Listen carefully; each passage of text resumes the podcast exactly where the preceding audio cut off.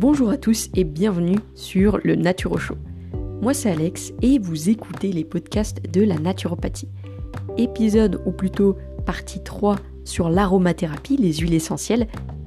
Je vous invite à écouter les deux premiers les deux premières parties sur les huiles essentielles si ce n'est pas fait, ou sinon tout simplement à rester sur cet épisode pour découvrir la biochimie des huiles essentielles et leurs propriétés, toute la magie finalement de l'aromathérapie.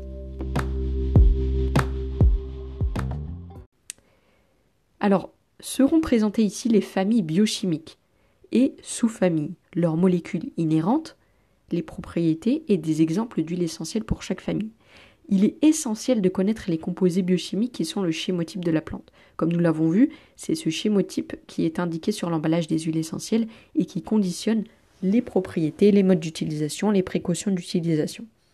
Nous allons maintenant détailler chaque grande famille biochimique en donnant leurs propriétés, en citant quelques exemples de molécules leur appartenant et quelques exemples d'huiles essentielles comprenant ces molécules.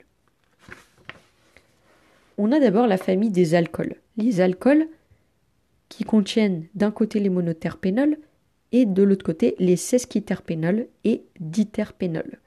Alors en gros, on a par exemple euh, le linalol et le menthol, mais aussi le carotol, le cédrol et sclaréol. Et ça concerne les huiles essentielles du thym vulgaire, c'était l'inalol, la menthe des champs, la carotte sauvage, le niaouli, le cyprès, cyprès et euh, la sauge sclarée.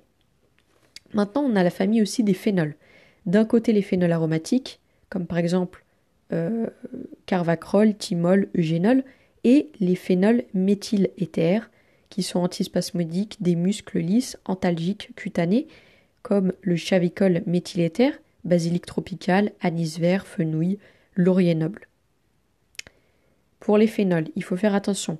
Ils doivent être utilisés sur de courtes périodes. Par voie cutanée, ils doivent être dilués. Par voie orale, doivent être dilués et le foie protégé. Ensuite, on a les esters. Les esters sont spasmolytiques et anti-inflammatoires. On a l'acétate de lavandulyle, la lavande vraie, l'acétate de néryl, l'hélicryse italienne immortelle, le salicylate de méthyle avec la gaultérie couchée. Ensuite, il y a la famille des aldéhydes. Les aldéhydes aromatiques d'un côté, qui sont anti-inflammatoires, toniques, stimulants, avec le cinnamaldéhyde que contient la cannelle de Ceylan. Et de l'autre côté, on a les aldéhydes terpéniques qui sont sédatifs, calmants, antidépresseurs, hypotenseurs, comme par exemple l'eucalyptus citronné, la citronnelle de Java, le lemongrass, le petit grain bigarade. Ils sont irritants pour la peau et les muqueuses, donc il faut faire attention. Ensuite, on a la famille des cétones. La famille des cétones, ils sont mucolytiques, lipolytiques, cicatrisants, anti-inflammatoires, anticoagulants.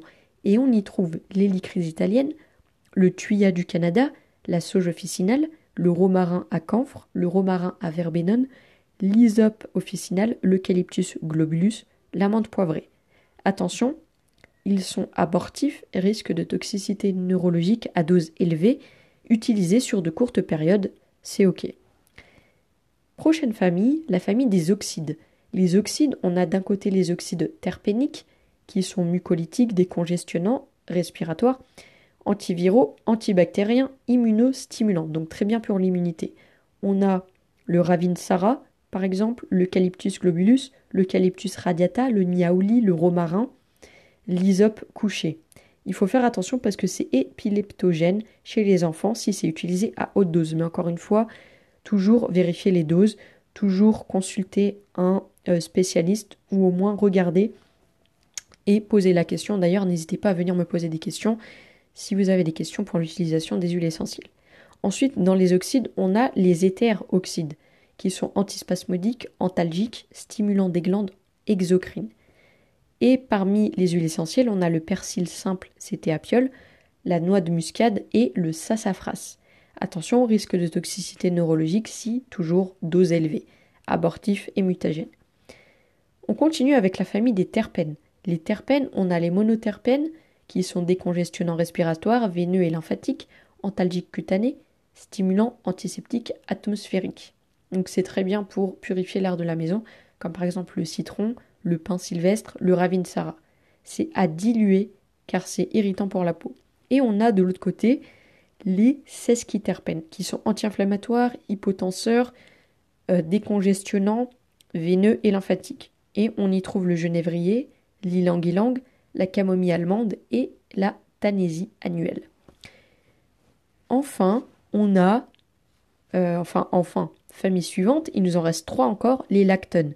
Les lactones sont mucolytiques, expectorants, cholagogues, cholérétiques, stimulants hépatiques, donc c'est bon pour le foie, antiparasitaires, antifongiques. Et on a l'inule odorante comme huile essentielle dans cette famille. On continue avec les coumarines. Les coumarines sont anticoagulantes, hypotensives, sédatives nerveuses. On y trouve une de mes huiles essentielles préférées, la bergamote, l'angélique et la Kela, K-H-E-2-L-A. Par contre, pas de voie orale avec un traitement fluidifiant sanguin forcément et euh, antivitamine K. Enfin, dernière famille, on trouve les phtalides. Les phtalides, P-H-T-A-L-I-D-E-S, ils sont drainants, détoxifiants hépatiques, dépuratifs rénaux, éclaircissant des taches pigmentaires cutanées. Et on y trouve le céleri cultivé. Il faut faire attention parce que euh, cette famille euh, d'huiles essentielles sont photosensibilisants.